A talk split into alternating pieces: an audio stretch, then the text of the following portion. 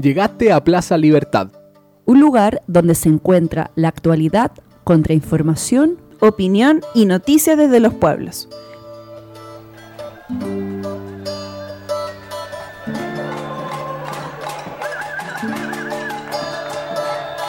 Plaza Libertad. Territorio sonoro liberado.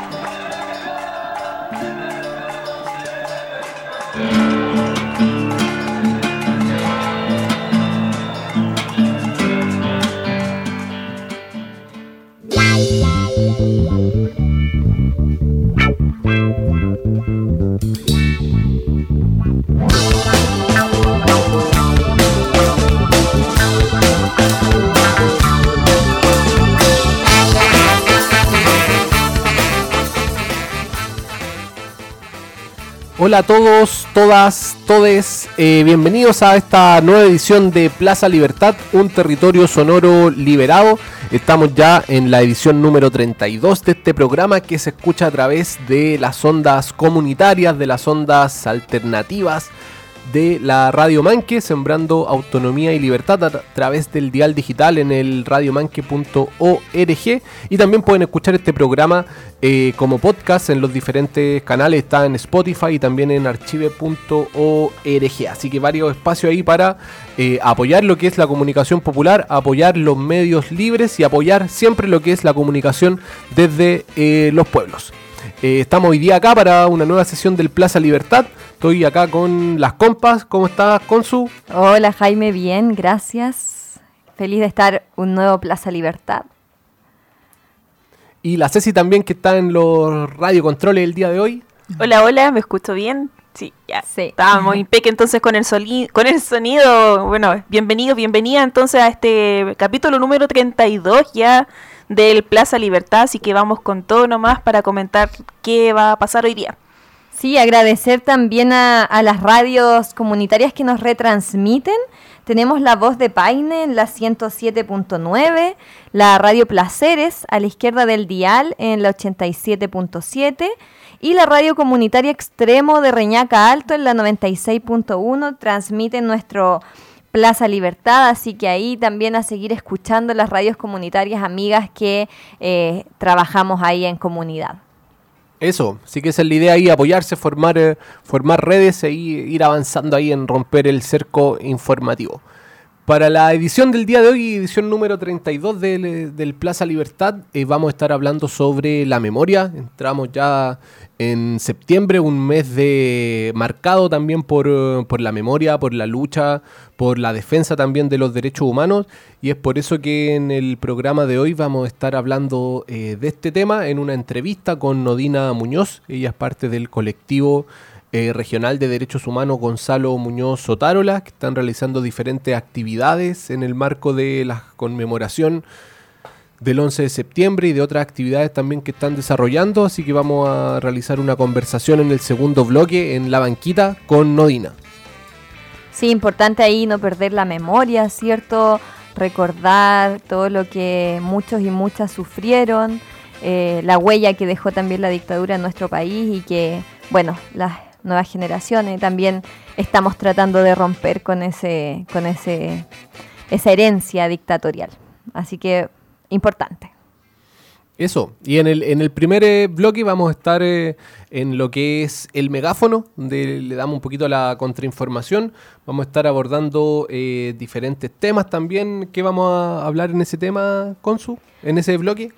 Sí, vamos a estar viendo algunas noticias eh, de la contingencia, vamos a hablar un poquito de matrimonio igualitario, vamos a hablar eh, algunas situaciones que se han dado, eh, por ejemplo, en Punta Peuco, un- una situación que se está dando ahí en ese contexto de la cárcel, hablar un poquito también de la situación de las cárceles en Chile. Y, bueno, hay hartas noticias también para, para conversar y hacer contrainformación, también analizar un poquito la realidad nacional. Vamos a tener también ahí algo de, desde Abya desde eh, el país hermano del Perú, algo relacionado con las aguas. Hay una noticia un poquito más esperanzadora que estar eh, eh, tratando con lo que ocurre en una comunidad respecto a la lucha y la recuperación de, de las aguas. Así que están variados los temas que tenemos para el día de hoy, para este Plaza Libertad número 32. Así que ya arrancamos, así que nos vamos con el primer bloque de este programa.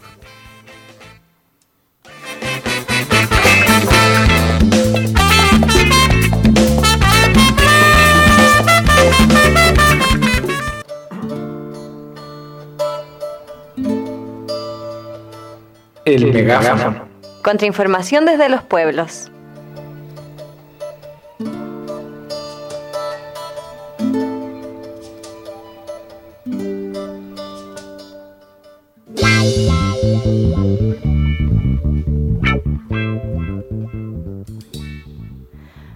Bueno, partir hoy con nuestra primera noticia, ¿cierto? Una noticia que, que está eh, llevándose a cabo el día de hoy. La ley de matrimonio igualitario, ¿cierto? Fue aprobada en general por la Comisión de Constitución de la Cámara Baja.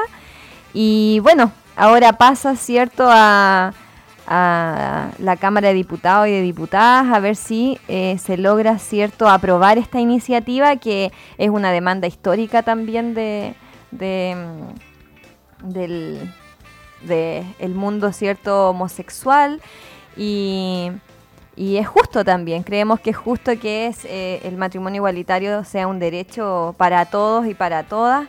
Así que bueno ahí eh, algunas organizaciones como el móvil por ejemplo eh, celebran esta acción señalan que dan un paso cierto hacia la igualdad que ha sido esquiva durante muchas décadas para estos grupos eh, de personas, pese a que la universalidad de los derechos humanos, ¿cierto? Y los compromisos internacionales que ha asumido Chile han estado del lado de las parejas y familias eh, homosexuales ya hace muchos años. Eh, el Estado ha estado atrasado, ¿cierto? En, este tema y es importante seguir avanzando también en, en estos derechos y en estas demandas históricas del movimiento homosexual. Así que bueno, esperemos que eh, prontamente tengamos esa noticia y, bueno, aquellos y aquellas que deseen optar por esa línea puedan hacerlo libremente.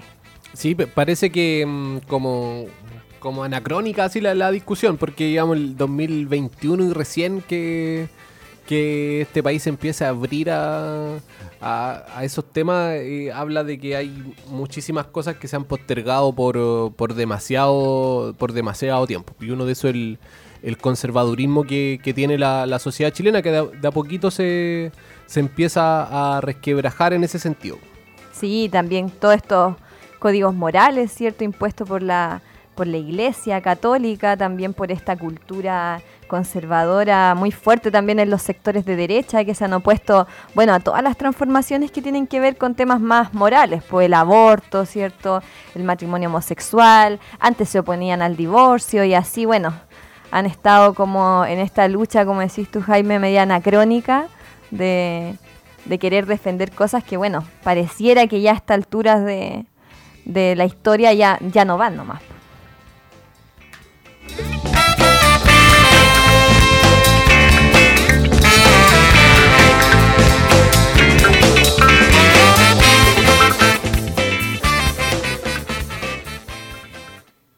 Y dentro de otros temas también que queremos abordar acá en el megáfono contrainformativo, eh, viene una noticia desde, desde Abyayala, desde el país hermano del Perú. Es una, una noticia esperanzadora. Es que en la municipalidad de Ocubiri declara las aguas del distrito como un sujeto de eh, derechos. Eh, aprobaron una ordenanza municipal en que se reconoce a la madre agua, ellos la llaman Yaku 1, como un ser viviente sujeto de derechos que permita garantizar su protección, conservación y regeneración frente a los fuertes impactos de actividades humanas como la contaminación minera y la pérdida de la biodiversidad. Este eh, municipio de Ocubiri se encuentra en la provincia de Lampa, en la región de Puno del, del Perú, y fueron avanzando en, en reconocer derechos eh, para el agua. Ya no estamos hablando solo de madre tierra, sino que también reconocer eh, madre agua en un... Y es súper importante, en un planeta que en realidad debería llamarse agua en lugar de, eh, de tierra, para que seamos súper conscientes de la, importancia, la importancia que tiene y de cambiar la mirada. Es bien importante lo que están planteando aquí porque están eh, reconociendo que no, basta solamente con una visión proteccionista de, de buscar un, un, buen uso, entre comillas, de, del agua o, o, todo lo que hemos visto, no sé, por pues en el último tiempo el nefasto de Piñera eh, dando recomendaciones de cuidar el agua como las duchas más cortas, no lavar eh, los autos con la manguera, eh, sin hacer ninguna crítica a las mineras, al agronegocio, a las forestales que roban el agua y sin tocar la, la legislación que existe en Chile sobre el agua. Entonces, em, acá este municipio está, está avanzando en eso, en ir más allá incluso de lo que es el, el desarrollo sustentable, sino que hablar ya de reconocer derechos para todo ser vivo. Y es un punto eh, re importante porque el, a veces el, desarrollo sustentable, como esta visión más hippie, solamente de que sí, eh, cambiamos, ya no ocupamos tantas bolsas, re- reciclamos, eh, no ocupamos bombillas o cosas así, reciclamos algunas cosas, eh, es un parchecito nomás. Pero cuando le reconocemos eh, a la naturaleza como un sujeto de derecho, ya el tema es, diferente. Y, y hacia allá eh, se busca eh, apuntar. Entonces una noticia que también da esperanza, que es importante y sobre todo yo creo que hay que mirar también lo que hacen, eh, lo que se hace desde Abya lo que se hace desde el sur también. Siempre estamos pensando en imitar, eh, en imitar modelos europeos, en imitar a países de la OCDE y, y todo ese cuento que con el que nos engrupen. Pero hay que ver eh, lo que se está haciendo desde abajo y desde el sur para eh, sacar algunas lecciones, sobre todo en el proceso constituyente en el que se está. y, y darle también ahí la eh, como el carácter político que tiene que tener esto, ¿cierto? Como decía, y tú no quedarse en una cuestión más hippie de, lo importante que es el agua, eh, como un discurso, ¿cierto? Y, y que sea en el fondo desde, desde el Estado, ¿cierto? Desde los municipios, como se está haciendo ahí en, en Perú, un derecho garantizado. eh, para también la, la naturaleza, que finalmente es lo que nos permite también estar vivos y estar eh, bien y poder desarrollarnos, y al menos que desde, desde nuestro país se haga una crítica también a, a la industria y, a las empresas que hacen extracción de agua y que finalmente termina criminalizándose a la población común, cuando en realidad la gran eh, proporción de agua se la llevan las grandes empresas y mineras por lo demás.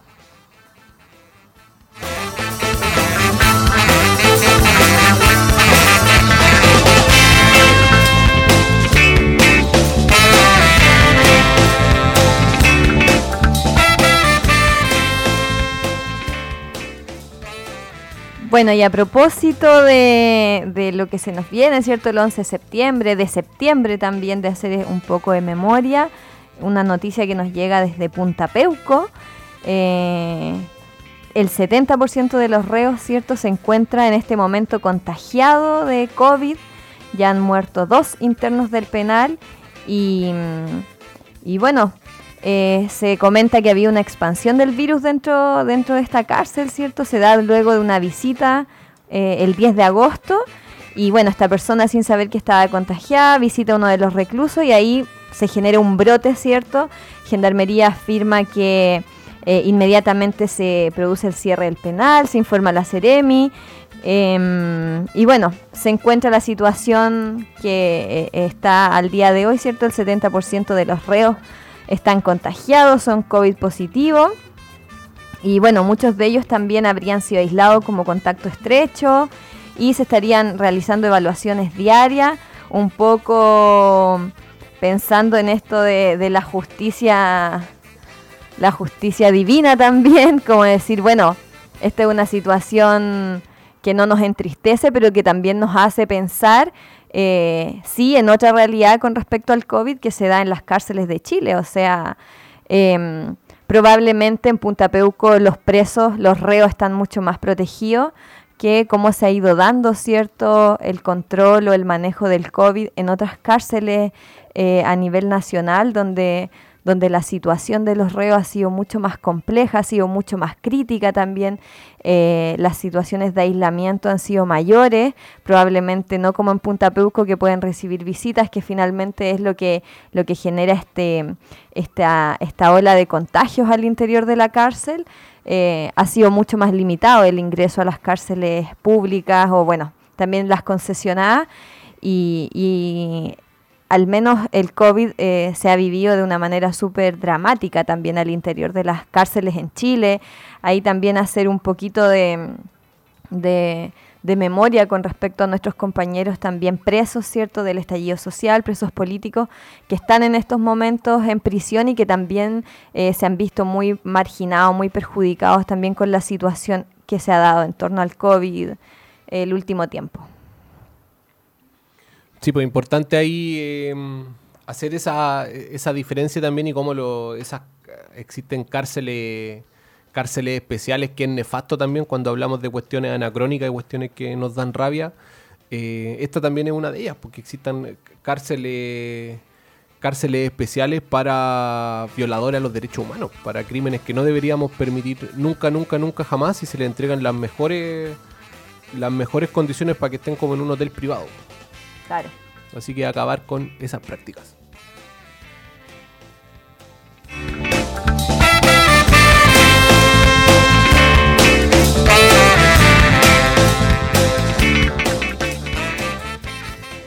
Y dentro del, megáfono también, y como estamos en, septiembre, que es un mes de la, de la memoria, vamos a aprovechar pa- para comentar un poquito eh, un tema que se ha tomado el último tiempo, la última semana, pero que es necesario ampliar un poquito y la memoria. Pues mucho se habla en, en los medios tradicionales, en la prensa burguesa, en la, la prensa oficialista, solamente de eh, lo que ha ocurrido, ¿cierto?, en la Convención Constitucional y con el pelado roja, o sea, con el pelado Bade. eh, Roja y- Bade. Roja Bade, sí, ya debe. y eh, con respecto a la mentira que generó, ¿cierto? Como supuestamente presentándose como enfermo de cáncer y toda la performance que, que hizo. Y, que hay que hablarlo y que obviamente eh, da rabia también el, hecho de que haya llegado por, esa mentira y, eh, también merece, eh, mere- merece la crítica, no es por defenderlo ni nada de eso, pero también hay que, hay que tener la, mirada de quienes lo están apuntando, po, porque resulta que quienes lo apuntan ahí, si hacemos un poquito de, ejercicio de, memoria, son los más mentirosos de los mentirosos. De, eh, de lado y lado, porque quienes festinan con, con esta noticia y quienes aplauden y quienes sacan como los créditos políticos de este cuento son los que han encubierto a mentirosos absolutos. Entonces, sobre eso queríamos recordar eh, algunos episodios de mentiras políticas eh, que están en la línea de esto, para no quedarnos solamente en el caso de- del pelado eh, Bade. Uno de los primeros tenemos en el, en el año 99, cuando toman preso, ¿cierto?, en, en Londres a, a Pinochet y lo que va a gatillar eh, como reacción en Chile. Y esa situación después épica, que, que es una escena que es como para hacerle un análisis así bien, bien largo cuando llega de vuelta a Chile eh, la figura que habían inventado para defender a Pinochet, que era el, esa mentira, que es una mentira enorme y maquiavélica de el abuelito, como el pobre viejo, el abuelito ahí que ya está viejo, bueno, ¿qué, qué le van a jugar? ¿Qué le van a pedir ahora? Como que déjenlo que se muriera en paz. Como si él hubiese hecho algo así con todo el horror que, que generó. Y cuando llega acá a Chile y se baja esta construcción de, de abuelito con bastón, silla de rueda, y se levanta, po, ahí en la, como en la losa ahí del, del aeropuerto, y claro, y esa mentira eh, queda ahí nomás, po, y sigue igual de, de vivo y, y coleando, po.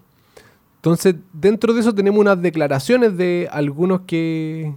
De, de sectores que ahora acusan mucho mentiras, pero que antes defendieron. Por ejemplo, tenemos ahí algunas declaraciones de eh, José Miguel Insulza, del PS, defendiendo a Pinochet en ese tiempo, que él decía eh, que él no se imaginaba a Pinochet detenido. No creo que esté en edad, ni en condiciones, ni haya el ánimo de los jueces. No creo que el juez Guzmán vaya a mandar preso a Pinochet. Decía en la revista ¿Qué pasa? Yo creo que Pinochet no está en condiciones de ser sometido a juicio. Siempre que he creído a los medios británicos. Esto lo he dicho antes y después. El tema Pinochet en gran medida ya fue resuelto por la Corte Suprema, mucho más allá de lo que era la expectativa de quienes lo acusaban. En un momento determinado, uno debería sacar la cuenta de los resultados que ya obtuvo y dejar que las cosas sigan su curso de otra manera. A mí me gustaría que el juez Guzmán y las cortes decidan que por razones de enfermedad, Pinochet no puede enfrentar un juicio. Ojalá todo el mundo lo aceptara de buena gana, con buena voluntad, el gobierno lo haría así. Y ahí la mentira mayor que se mandaron en ese tiempo, que era eh, decir que eh, no, ¿cómo eh, lo van a juzgar en España? sino que hay que juzgarlo aquí. La justicia nacional va a juzgar a Pinochet. Cosa que al final se terminó demostrando que obviamente que fue un enorme tongo, una enorme mentira, se rieron de todos, es de una gravedad enorme y el viejo desgraciado de Pinochet se fue muriendo de viejo sin pagar eh, la boleta por todos los crímenes que eh, generó. Y dejando a su familia millonaria por lo demás. Eso también. Sí, con todas las cuentas de los bancos internacionales y qué sé yo. Y bueno, con esas declaraciones de un militante del PS, ¿qué podemos esperar?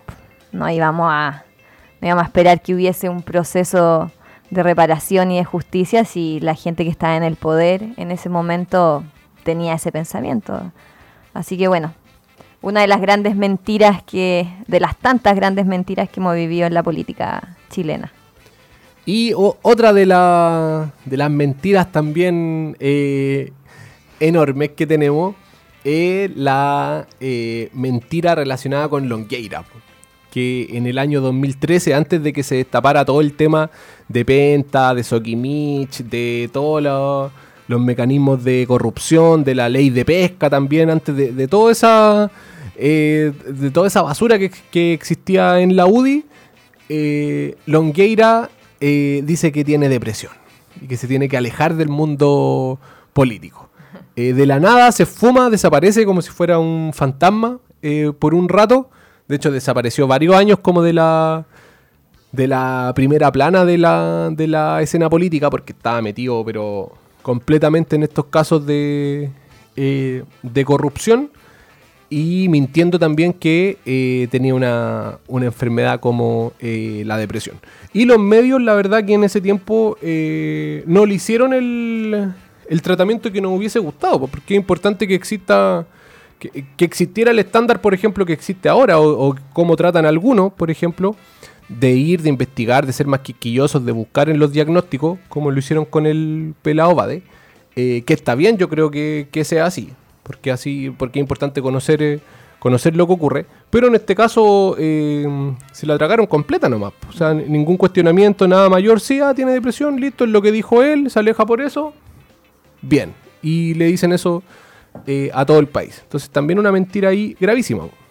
Sí, importante también decir que, bueno, la clave no es que uno defienda a, a un grupo o a otro, pero la clave está en cómo se logra hacer de la política un espacio más transparente, ¿cierto? Que permita a la ciudadanía eh, confiar en las autoridades y, y también entender que las personas que están ahí ejerciendo esos cargos de poder están representando también a la ciudadanía, están representando...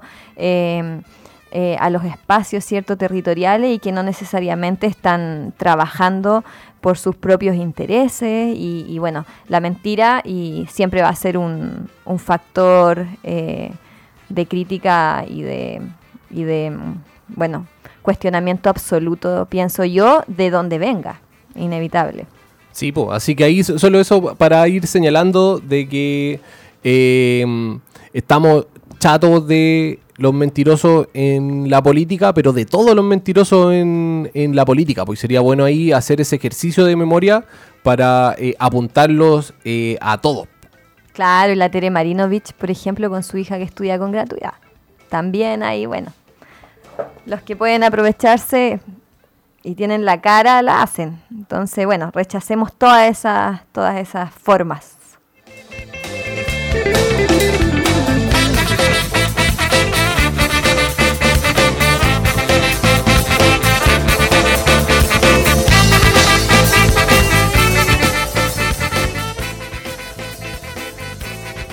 Después ya, entonces de ese especial de mentiras de, de este primer bloque del Plaza Libertad, acá en el megáfono contrainformativo, nos vamos a ir con un temita que justamente es de Víctor Jara, que también recordamos en este mes de septiembre, en este mes de luto de Chile también.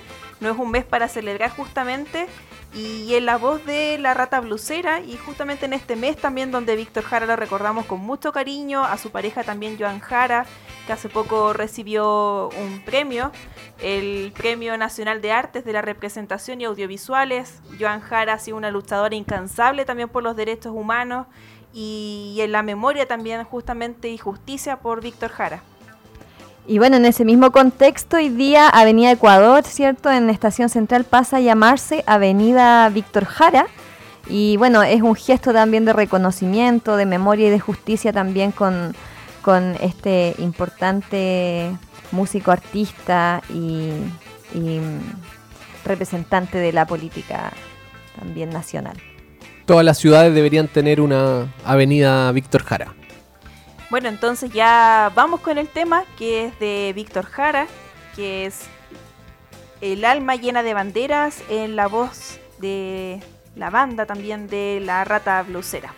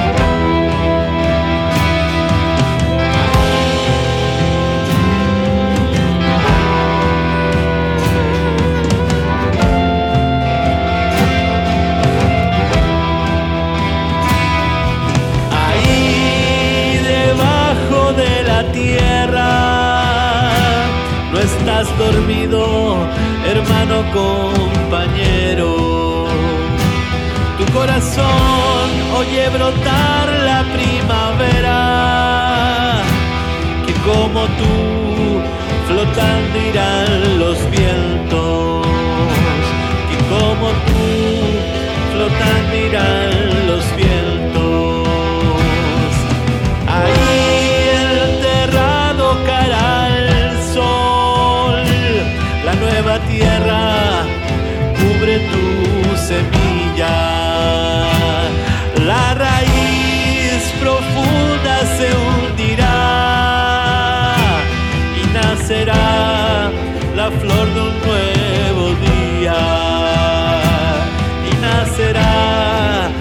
Flor de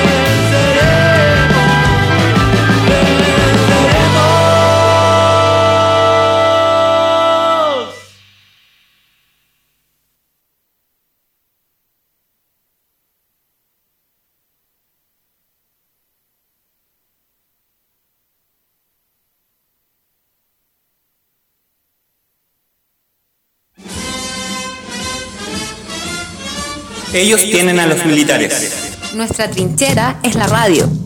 Nuestras palabras, nuestras balas. Radio Manque. De Rancagua. Y para el mundo.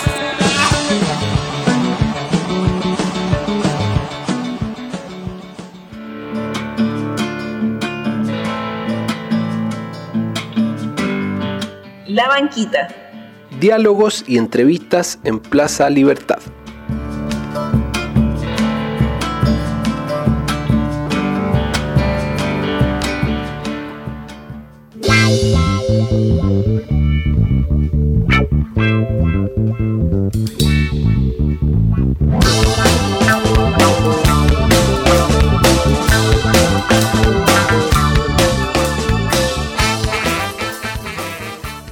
Bueno, comenzamos entonces con nuestra segunda sección, la banquita. Hoy día vamos a tener una invitada especial, ¿cierto?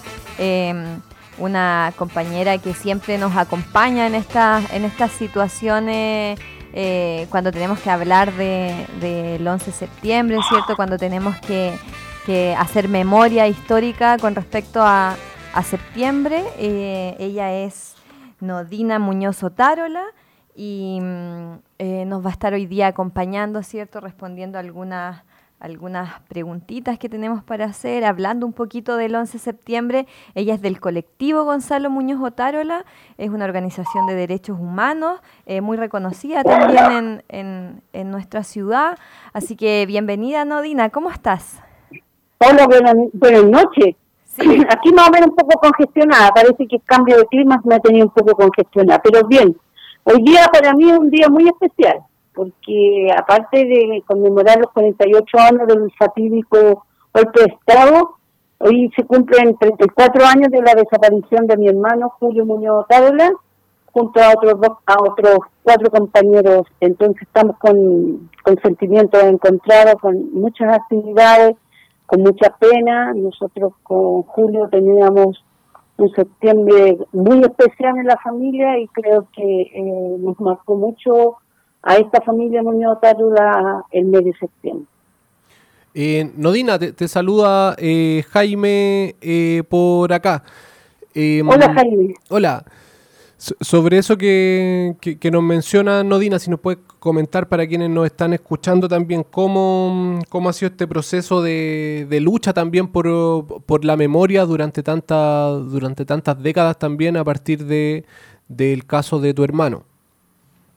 Bueno, mira, esa familia, especialmente Gonzalo, tomó del tiempo de dictadura la bandera de la defensa de los derechos humanos, en la cual tanto Julio también eh, durante los atropellos que se daban en, en tiempo de dictadura de las muertes, las desapariciones, las torturas, eh, ellos siempre estuvieron con esta bandera en alto, eh, defendiendo sobre todo, denunciando en esta región todos los atropellos que se estaban dando acá en la región y a nivel nacional. Tenemos que recordar que tanto Julio como Gonzalo fueron los creadores del, Comité de Derechos Humanos, que de, específicamente de los años de Vicaría, de todas estas organizaciones que se crearon para la defensa de, de derechos humanos, y ellos fueron los que empezaron junto a muchos compañeros que hasta el día de hoy nos acompañan.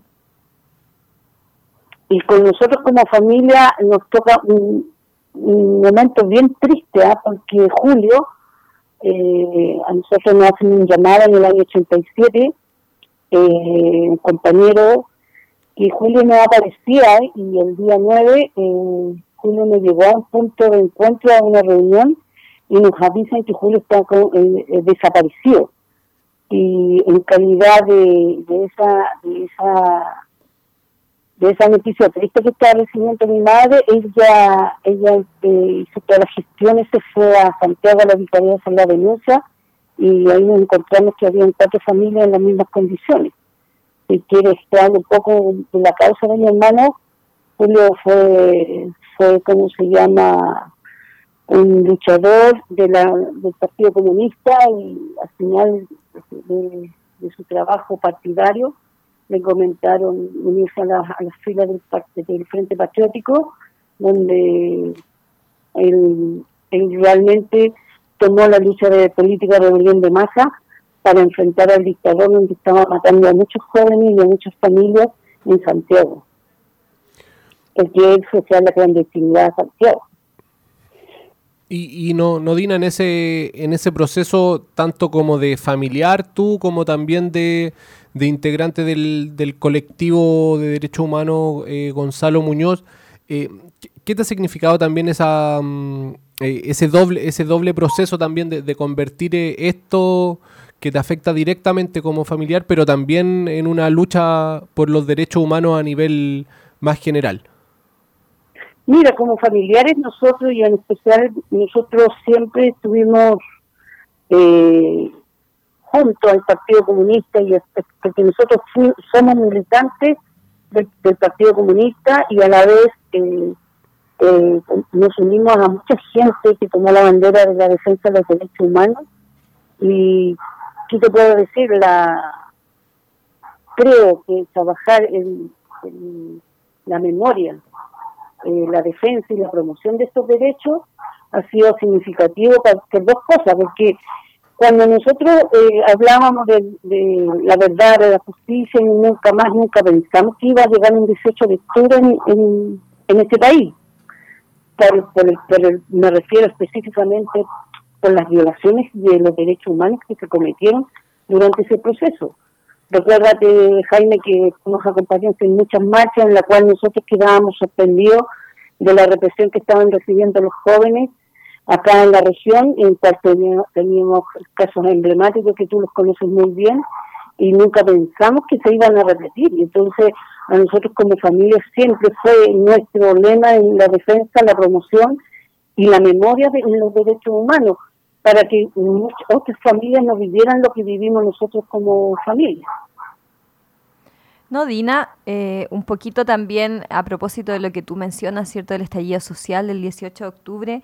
¿Cómo ves tú o cómo ven ustedes como organización, ¿cierto? El proceso constituyente en cuanto a materia de derechos humanos, como quizás una alternativa, ¿cierto? Como un, quizás un espacio que pueda revivir también esta memoria que hemos estado hablando, quizás eh, avanzar hacia, hacia nuevas formas de hacer justicia. No sé cómo ven ustedes ese proceso. Mira, yo en lo personal eh, por- me, encuentro muy contenta porque hay en, en esta comisión de, de derechos humanos, porque como, como se formaron comisiones, eh, hay una compañera que trabaja los derechos humanos que viene trabajando con nosotros en sitios de memoria, ella es del norte, Carolina Videla. Pero eh, eh, eh, cuando supimos que ella fue electa y, para, y además integrante de esta comisión, creemos y pusimos todas la- las buenas vidas que nosotros veníamos trabajando más de 10 años en sitios de memoria y en la cual nosotros, ellas conocían perfectamente nuestra problemática como familiar y como agrupaciones de derechos humanos. Pero nos encontramos que un personaje ahí como el señor Arancibia, que Carepalo está ahí, defensor del, del dictador, además eh, defensor de, de la obra del dictador y además cómplice de todas las atrocidades que hizo ese dictador. Tenemos que pensar que Arancibia eh, tiene su hermano que participó en la mm, causa de retiro de televisores y eso todo el mundo se olvida porque hoy día está, el, debate, está la noticia de este joven que que, que dijo que tenía cáncer, del señor Don Rodrigo, el apellido no lo recuerdo, eh, que tenía cáncer y después resultó que él dijo que no tenía cáncer y, y está todo el mundo condenándolo, sobre todo esta lucha derecha que no tiene moral de condenarlo. Yo en lo personal, yo, yo no, estoy justificando su accionar, pero él sí él cometió un error y, y si tiene que retirarse de ahí, de, de esta comisión y del mundo donde está y fue electo, que se tiene que ir para su casa, pero cuando se arma, eh, volviendo a la Comisión de Derechos Humanos que se creó ahí en, en esta convención que tenemos puesta la esperanza, todos, y creemos abiertamente en, esta, en estos convencional- convencionalistas que eh, fueron electos por el pueblo y gente nuestra, o sea, si tú ves cuando llegan, yo yo la- cuando veo noticias, llegan los jóvenes en bicicletas, gente no, no normal a lo que estamos acostumbrados más de 30 años ver eh, como autoridades nuestras. Y, y Nodina, sobre, sobre eso, em, dentro de, de la comisión también alguna de, la- de las cosas que han, que han llamado la, la atención es eh, algunos dichos sobre el informe Valech, por ejemplo, y algunas propuestas que de eventualmente eh, quitar el, el secreto que, que le impusieron a los testimonios, ese secreto, si no me equivoco, como de 40 años sobre los testimonios del... 50 años. 50 años. Mira, nosotros, nosotros desde los 50 años, el, el- el secreto que fue, fue creado con el, el acuérdense del gobierno de Ricardo Lagos, que creó una mesa de diálogo en la cual siempre nosotros nunca participamos en esa mesa de diálogo, porque siempre dijimos que era una mesa coja porque no estaban los familiares. ¿Y por qué no participamos? Porque los que estaban al otro lado estaban mintiendo. Yo me recuerdo en esos años cuando estaba activa en Santiago con la agrupación de detenidos desaparecidos, nos llamaban a participar a esta mesa porque se estaban dando dos condiciones. Los que estaban al otro lado estaban mintiendo sobre el, destino de muchos compañeros detenidos desaparecidos, que la mayoría lo estaban arrojando, o sea, el último informe que daban ellos y decían que los arro- arrojaron al mar, cosa que resultó falso, porque si no aparece la noticia del cuartel Simón Bolívar, ahí, ahí habrían quedado con, con, esa información y mucha gente creyendo en esa mesa de diálogo y con una mentira y además protegiendo a los asesinos para que no les dijeran dónde tiraron los cuerpos de los detenidos desaparecidos. Nosotros nunca, nunca, como familiares, como agrupaciones, estuvimos de acuerdo de ese secreto de los 50 años. Porque acuérdense, se están muriendo muchos de los asesinos en Punta Peco, ahora en que están, creo que hay cantidad de asesinos que tienen COVID, pero se están llevando el secreto. Aquí hay muchas madres, muchos familiares que no saben dónde dejaron los cuerpos de los detenidos desaparecidos. Mi madre fue una de ellas. Y, y, y a la vez se sigue se sigue como justificando ese, ese, esos 50 años que para saber la verdad, pero verdad eran verdades falsas.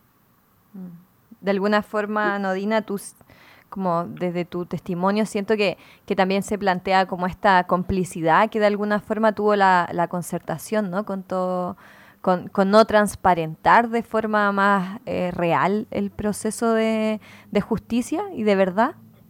Claro, mira, yo yo te digo que participé en, en muchos alegatos en tribunales de justicia cuando se descubrió el cartel Simón Bolívar. Ahí se, nos dimos cuenta la, la complicidad, el secreto en protegerse y proteger al, al, al, gran poder económico, porque se- seamos realistas. Cuando nosotros nos enteramos de los compañeros de, de la calle Conferencia, cómo murieron y quiénes estaban implicados en esa muerte, a mí me sorprendían. Muchos de los de los ex CNI o, o la DINA eran gerentes de grandes empresas. O sea, nos enteramos que ahí en, el cuartel Simón Bolívar, el que mandaba ahí, e- ese cuartel, que no, recono- no me recuerdo el nombre, era gerente general de la empresa entera. Entonces, e- era toda la complicidad del mundo empresarial, del mundo político, del mundo, del mundo, de la ultraderecha, todo el tema económico. Sí, que lamentable porque, bueno, como que yo siento que sigue siendo como ese esa élite empresarial también cómplice de la, de la miseria, de, la, de las vulneraciones que se siguen dando, como que al parecer no, no, no ha cambiado mucho ese escenario político, ¿no? Sí, no, no ha cambiado nada, pero yo, ¿sabes qué? Yo ya llevo casi 40 años en esta lucha. Y- y estoy muy esperanzada en la juventud, siempre lo he dicho. Y a mí me, muchos compañeros dicen que yo soy muy optimi- optimista. Yo digo, sí, creo que este es el momento que los jóvenes pueden cambiar, porque los viejos que votaron, votaron mal, pues, votaron súper mal, y, siguen votando mal votándole a gente que, que, que realmente nunca hizo la pega, porque si seamos realistas, nosotros en el mundo de los derechos humanos esperábamos más avances, sobre todo en materia de verdad y justicia. Yo cuando supe el caso de retiro televisor no podía creer que hasta el día de hoy eh, esa- es- es- esos, esos temas no se hablen ni se condenen. Aquí la sociedad civil, y especialmente en nuestra sociedad, eh, tiene, tiene una tan empática en nuestro, en nuestro dolor que no creen. Yo a veces hablo con gente y no creen de estas cosas. Entonces, como tienen la- los medios de comunicación, como tiene el poder económico, siempre están contando la otra parte y la gente les cree. ¿Sabes? Que yo cuando hablo de los derechos humanos, ah, me estáis hablando lo mismo. No, es que eso es lo que pasó. Retiro televisores a mí fue una de las causas que me impactó mucho. Y ustedes pueden recordar que, que sucedió ahí, pues si Pinochet quería ocultar, aparte de desaparecer el cuerpo, quería ocultar al el 6% del cuerpo, mandó a quemar cuántos cadáveres en el sur.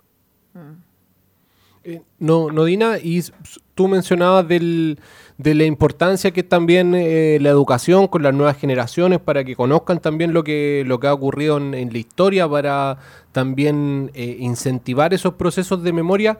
Y a nivel local, ¿cómo ves tú, por ejemplo, el, tema de los sitios de memoria, por ejemplo, en, en Rancagua? Si uno recorre la ciudad, tal vez hay, hay pocos vestigios que estén, por ejemplo, señalizados, que hayan ruta, o que se eduque en esos sitios que a veces cotidianamente se pasa, pero que tienen un, un pasado de, horror y de violaciones a los derechos humanos en su interior. Sí, mira, cuando nosotros participamos, nos invitaron a, esto, a esta organización a nivel nacional, desde Arica Punta Arenas, eh, nos invitaron a participar en sitios de memoria. Rancagua estamos muy pobre, pobre, pobre, pobre, eh, eh, específicamente la región. Y me decían, oye, ustedes no tienen nada. Yo dije, que nadie lo ha trabajado.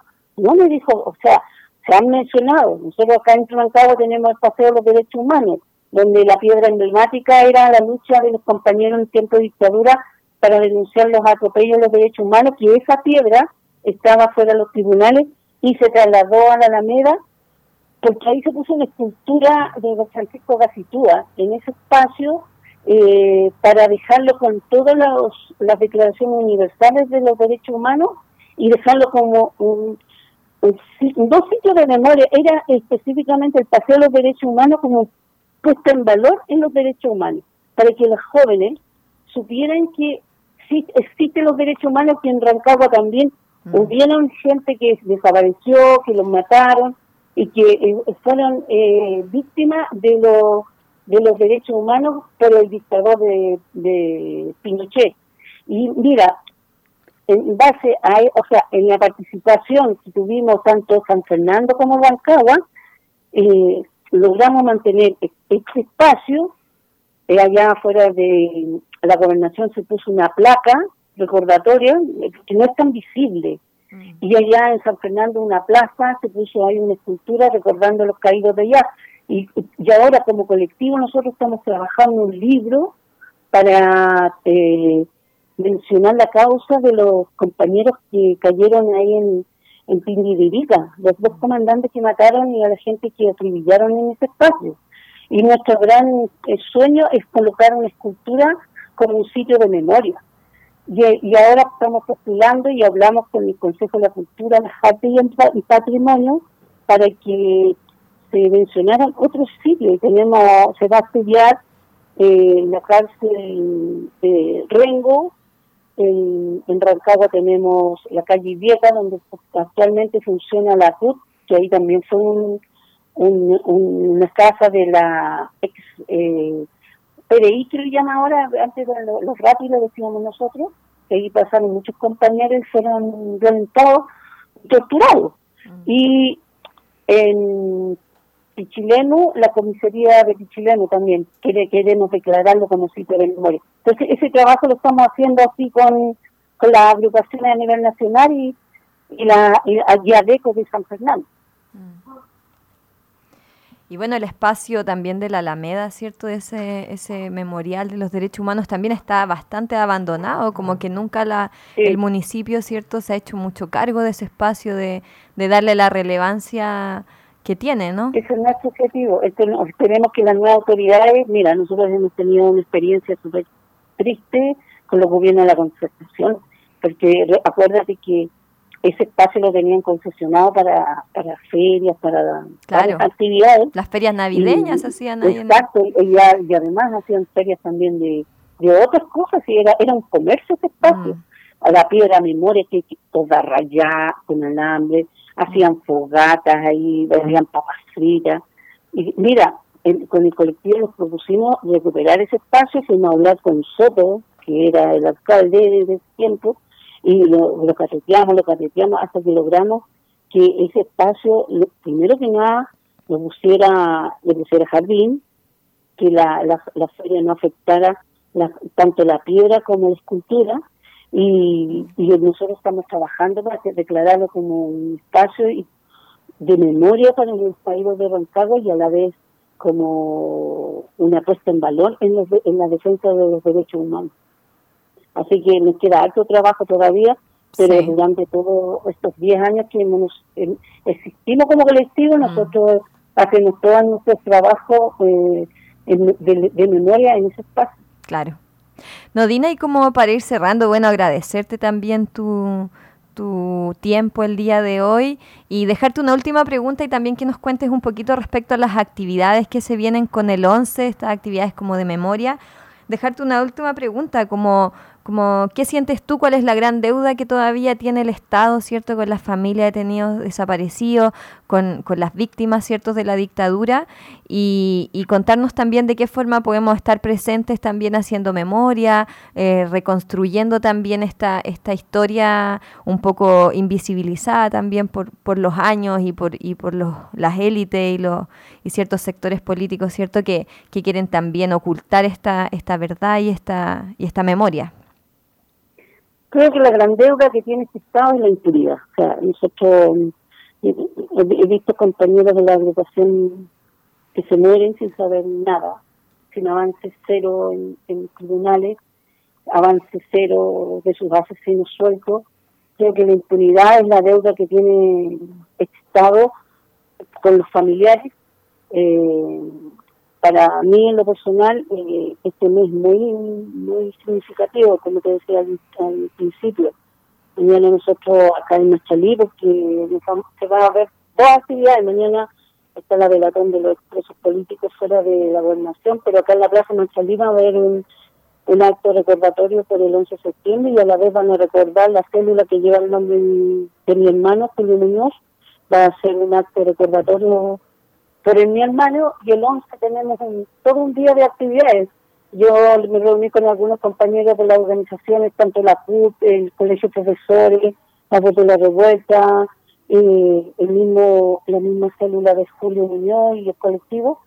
Vamos a empezar el 11 con una con una romería a la tumba del compañero Hermana allá en el cementerio número uno, o sea, el número dos, y, y después nos vamos a una olla común en el espacio de los derechos humanos, porque vamos a poner, eh, eh, ¿cómo se dice?, tan temático de los derechos humanos, y en la tarde combinamos con la marcha de todos los años, porque esta es la, la única región que ha mantenido la marcha el día 11, ah, les digo, porque todo, como yo tengo estos encuentros regionales con sitio de memoria, ellos no pueden creer que nosotros llegamos siempre el 11 en nuestra marcha y, y no lo hemos cambiado.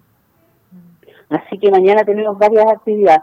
Y la gran deuda, como te digo, es la impunidad y que ojalá, ojalá que estos nuevos, estos nuevos aires y las nuevas generaciones y las nuevas autoridades terminen con tanto dolor, sobre todo para los familiares. Eso es lo que esperamos también desde, desde la Radio Manque Nodina, desde este espacio también de, de comunicación popular, un medio libre. Eh, te agradecemos enormemente por conversar eh, el día de hoy, por darnos tu perspectiva también sobre los derechos humanos, sobre la lucha que ha llevado a cabo el, el colectivo, que agradecemos eh, enormemente porque hemos visto eh, la labor tremendamente necesaria que han hecho en la calle en la defensa de, de los derechos humanos, en las manifestaciones también acá en, en Rancagua. Así que, Nodina, te queremos dar un, un abrazo y muchas gracias hoy por conversar con la Radio Manque. Sí, mira, yo primero que nada agradecer la, la, la entrevista y a, ver, a la vez invitarlo para que nos acompañen en estas actividades eh, que, que acabo de mencionar.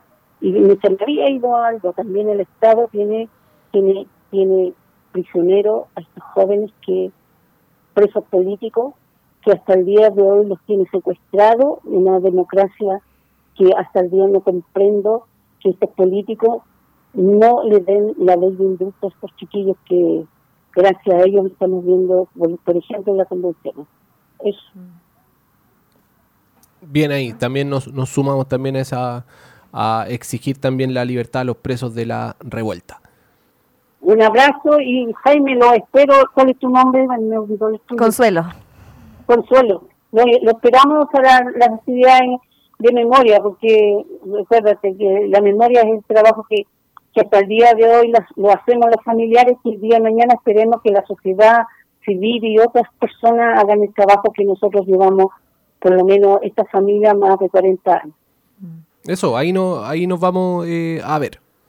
Nos Ya, encontramos abrazo. por ahí. Abrazos, Nodina. Ya, cuídense. Adiós. Igual, ahí conversábamos con Nodina Muñoz del colectivo de derechos humanos Gonzalo Muñoz eh, Otárola, que nos contaba de su lucha por la defensa de los derechos eh, humanos y por décadas también en contra de la impunidad y el olvido. También nos contaba un poquito de, las de las actividades que se van a dar en torno a esta, esta fecha tan significativa, ¿cierto? Y bueno, eh, en la región eh, tenemos este espacio que, se organiza todos los años en, en tratar de reconstruir también esta memoria en torno a la dictadura, el genocidio y bueno, las consecuencias que eso tuvo para, para todos y todas.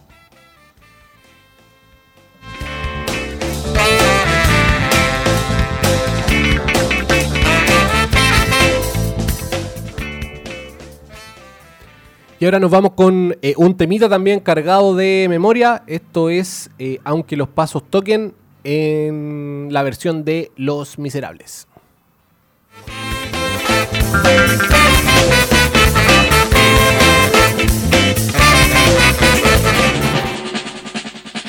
A las 13.50 horas de hoy, sábado 30 de marzo de 1985, luego de recibir una llamada telefónica anónima, efectivos de la 27 Comisaría de Carabineros de Chile encontraron los cuerpos ya sin vida de tres personas. Sus identidades pudieron ser reconocidas una vez constituidos en el lugar la magistrada del 26 Juzgado del Crimen y personal de la Brigada de Investigaciones de Chile. Los cadáveres corresponden a Manuel Guerrero Ceballos, José Manuel Parada Maluenda y Santiago Nanotti Allende. El gobierno lamenta estos tristes hechos, condena con la mayor energía la ocurrencia de actos de esta naturaleza y espera su más pleno y pronto esclarecimiento.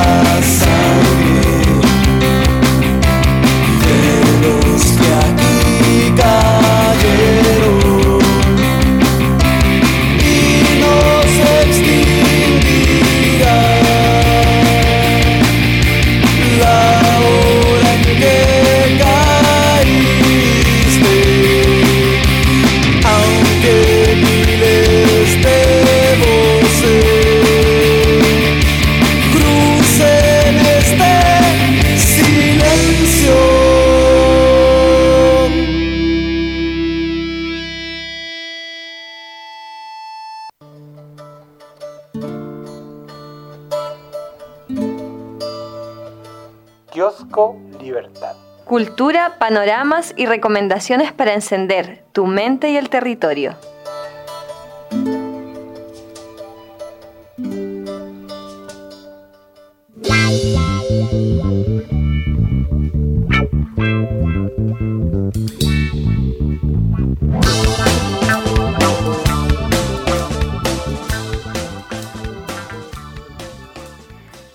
Regresamos entonces al Plaza Libertad después de esta pausa musical en el ya en el capítulo número 32 del Plaza Libertad, un territorio sonoro liberado desde acá de la Radio Manque para todos los territorios. Saludamos nuevamente a las radios comunitarias, hermanas que nos están retransmitiendo desde allá de la quinta región, a la Radio Voz de Paine, a la radio comunitaria Extremo de Reñaca Alto y también a la Radio Placeres y también a todas las personas que semana a semana se conectan para eh, escuchar, ¿no es cierto?, para compartir este momento, esta instancia de conversación, de reflexión, de, de pensar de, de, lo que está ocurriendo acá en la actualidad, en el Ayayala y en todos lados. Así que, bueno, este capítulo ha sido bien especial, hemos conversado hace poquito con Nodina también sobre lo que ocurre en este mes, lo que sentimos, lo que pasó, haciendo memoria también y exigiendo justicia y reparación para todos y todas aquellas desaparecidas en ese fatídico año de la dictadura de Pinochet. O sea, no año, fue todo un periodo que todavía estamos, todavía lo rememoramos, todavía estamos con la constitución de, del Pinochet. Así que esperamos que pronto haya un cambio en esta cultura, en esta sociedad, en este país. Así que bueno, continuamos entonces en el Plaza Libertad, ya vamos terminando, estamos ahora en el kiosco Libertad y acá nos van a dejar una recomendación. Así que, ¿qué se viene, Jaime. Esta recomendación es como una recomendación así como que estaba esperando hace mucho, mucho, mucho rato. Eh, hay, un, hay un imperdible que, que se viene que es que por primera vez se va a transmitir por la televisión abierta el documental La batalla de Chile de Patricio Guzmán. Este es un documental sobre el que existía una censura enorme de de los canales de televisión eh, abierta. Por décadas se negaron a transmitirlo, a pesar de que Patricio Guzmán es el documentalista chileno más premiado a nivel internacional. Pero eh, esta película, que es la, la, gracia que tiene este documental, es que Patricio Guzmán se encarga de eh, ir contando la, la, experiencia de la unidad popular. Durante los tres años de la Unidad Popular, desde el comienzo, desde la campaña hasta lo que va a ser el golpe de Estado y todo lo que estaba ocurriendo en, en el pueblo. Entonces tienen muchos registros de, grabación de entrevistas, de asambleas de, obreros. Hay un registro eh, extraordinario de una asamblea de los cordones industriales, donde sale ahí la, posición también que, tenía la clase obrera. Entrevistas a diferentes personas de la Unidad Popular, de la oposición. Entonces es una pieza realmente eh, invaluable del, del cine chileno y que por fin se va a transmitir en el horario que merece, que es a las 10 de la noche. Eh, no como tradicionalmente transmiten el cine chileno en la tele abierta, que es como a las 2 de la mañana de los viernes o sábados, como para que no lo vea nadie. Sino que ahora va a ser en el horario que merece, lo va a transmitir el canal La Red. El día viernes 10 va a partir con el capítulo 1, que es la insurrección de la burguesía, el sábado 11 con el golpe de Estado y el domingo 12 con el poder popular a las 10 de la noche. Así que es un imperdible para... Eh, este es un documental que hay que ver, volver a ver y ver eh, todas las veces que, sea posible porque es un, es un documento eh, histórico realmente que emocionante, que importante, que nos permite sacar lecciones para el presente también. Así que hacemos la invitación a todos para que puedan conectarse a, a la red a las 10 de la noche del 9, 10 y 11 para que vean la batalla de Chile. Sí, súper súper buena recomendación, eh, importante también, ¿cierto? Un material histórico. Recordar que además eh, el director, ¿cierto? Guzmán estuvo detenido también en el Estadio Nacional, fue preso, eh, vivió también las consecuencias, ¿cierto? De la dictadura, así que bueno, un testimonio, muchos testimonios relevantes que se, que se registran ahí en, en la batalla de Chile y que es necesario hoy en día también si queremos construir un país, ¿cierto?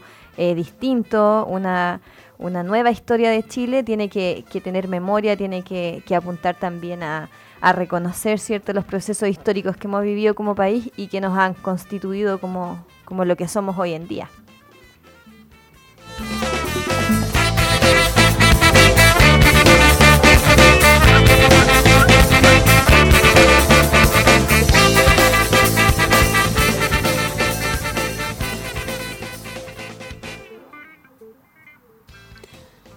Y así estamos llegando al final de esta edición número 32 del Plaza Libertad, un territorio sonoro liberado. Eh, les queremos agradecer a todos, todas, todos que nos escucharon el día, el día de hoy. Y como siempre, hacer la invitación también a apañar los medios libres, sintonizar los medios libres y ir difundiendo también lo que son los medios contrainformativos. Sí, agradecer eh, también a quienes nos siguen después escuchando a través de los podcasts, ¿cierto? Eh, el programa se, bueno, se retransmite o queda ahí guardado en, en el podcast a través de Spotify y em, también se retransmite el día sábado. Sí, los sábados y los domingos a las 5 de la tarde por la Radio Manque. Así que bueno, agradecer entonces a, a siempre nuestros eh, radio escucha comprometidos y habituales y los esperamos el próximo jueves también con otro Plaza Libertad. Eso, nos despedimos entonces, un abrazo de aguante, de resistencia, de cariño para todas, todos y todes y este fue el Plaza Libertad, un territorio sonoro liberado desde la Radio Manque, sembrando autonomía y libertad.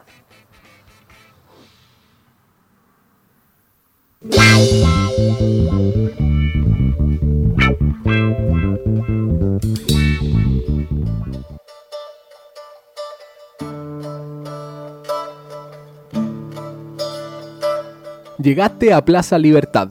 Un lugar donde se encuentra la actualidad, contrainformación, Opinión y noticias desde los pueblos.